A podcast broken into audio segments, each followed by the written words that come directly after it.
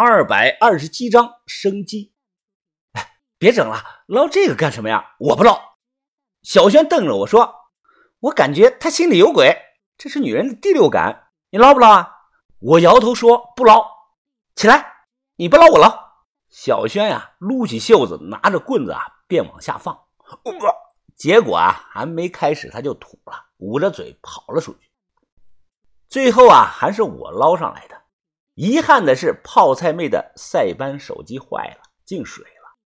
这件事啊，我至今都不知道泡菜妹和人聊的是什么内容。她不想让我们看，成了一个谜团。晚上九点半，把头突然把我叫进屋里，我看他脸色不太好。怎么了，把头？把头声音低沉的说道：“啊，那个叫蔡老六的人，我知道他在哪里了。在哪儿啊？”在邙山南边一家石材厂内，是万事通告诉我的消息，应该不会错的。把头，那你的意思是？把头看了看窗外，说道：“不能拖了。现在看似没事，但我总感觉不踏实啊。云峰啊，你机灵，文斌沉稳，你们两个去一趟。这个蔡老六啊，很关键。”找到他，我点头说好。我和于哥呢是悄悄离开的。把头说的地方啊很不好找，我骑摩托车啊拉着于哥转了两个半小时才找到。这个时候啊大概是晚上十一点多，不到十二点。说是石材厂，其实啊当地人管这里啊叫石窝。去年呢因为没有证件放炮炸山被关停了，一直停到现在。工人们都放假回家了。石窝这里很大，主要有两个区域：东区和西区。东区啊是从外头买青石做墓碑、墓志铭；西区呢做石子儿，供给洛阳附近的小灰窑烧石灰。这里停了很多拉石子儿的三马车，我们把摩托车啊藏在一辆三马车的后头。周围是静悄悄的，很安静。我们先在西区找了找，黑灯瞎火的，一个人都没有。到了东区呢，这里摆了很多做墓碑用的青石板，有的呢已经做好了，刻了名儿，一块一块的摆在地上，给人的感觉啊很是阴森。我想起来呀，元宝结婚的那天，那帮人送来的一块墓志铭，不知道是不是在这里做的。于哥伸手指了指一间平房，小声说：“啊，过去看看。”到门口，我发现有人住过的痕迹。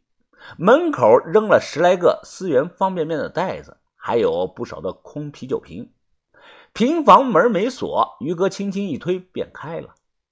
怕人在屋里睡觉啊，我把刀攥在了手里。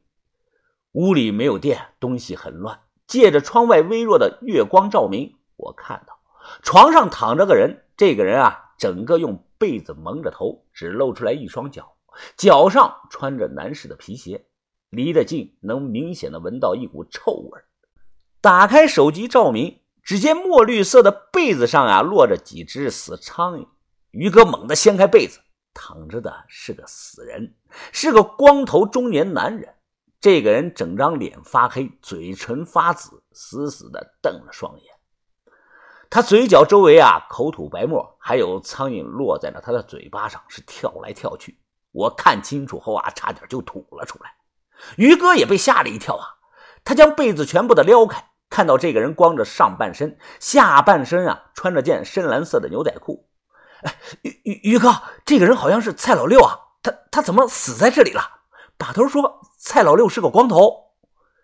于哥捂着嘴动了动这个人的头，皱着眉推测的说道：“大概死了五天左右了，应该是中毒死的，吃了老鼠药或者是其他的什么毒品。”我强忍着恶心。又看了一眼，心想啊，五天前，五天前好像是小霞刚失踪，那一天这个人就死了。搜了，这个人身上啊没有任何的证明他身份的东西，没有钱包，也没有身份证。于哥皱眉说：“去附近找找看，看有没有其他什么线索。”刚走到门口啊，我眼角余光啊瞥见个东西，猛地回头，屋里墙角有个吃水用的那个大水缸。水缸边上啊，散落着一件女人穿的那个短袖。我快步的跑过去，捡起来一看，没错，我还记得呀，小霞之前就穿的这件短袖。我推开水缸盖，看到的情景让我是大吃一惊啊！是元宝老婆小霞。于哥也是大吃一惊，忙和我一起把人抬了出来。太惨了，小霞身上啊没穿衣服，手脚被绳子反绑，脸上全是伤，肯定之前啊被人打过，头皮也被扯下来一大块。他双眼紧闭，是一动不动。于哥探探鼻息，又趴下听了听，大声的说：“于峰，赶快，人还活着。”于哥连忙找来床单，把小霞包上，抱起来便大步的向外跑。我跟在后头，边跑边着急的打着电话：“啊把头，把头，我们找到小霞了，她还活着。”小霞还活着，人怎么样啊？我跑着喘气说：“很不好。”于哥说：“只有一口气了。”把头，我们现在和于哥把人送到医院，你们赶快来吧。用床单啊包着，然后呢夹在中间。路上，于哥催促着我说：“快点吧，人快不行了。”一咬牙，我也顾不上路况呀，冒着危险把车速提到了最快。去的是县医院，因为县医院啊离得最近。到了后啊，于哥直接抱着人就跑了进去，大声的喊着：“医生，医生，快救人呐！”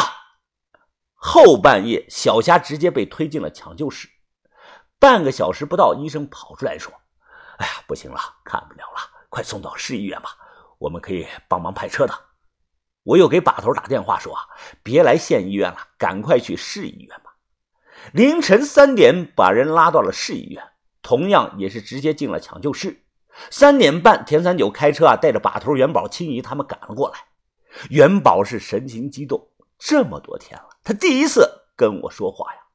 兄弟，怎么样了？兄弟，你在哪里找到他的？他还活着没？我的孩子还在不在了？最后这一句话呀，元宝的嗓音哽咽，完全是哭着说出来的。亲眼目睹了小霞的惨状，我也非常的难受，就安慰的说道。啊，兄弟，你放心吧，小霞她福大命大，肯定能挺过来的。一直抢救到五点多，抢救室才出来人。元宝忙跑过去问道：“医生，医生，怎么样了？医生？”负责抢救的医生啊，也是个女的，摘下口罩，皱着眉问：“你是病人什么人？”“我是她老公。”女医生啊，厌恶的看了元宝一眼，随口问道。你老婆成了这个样子，你会不知道？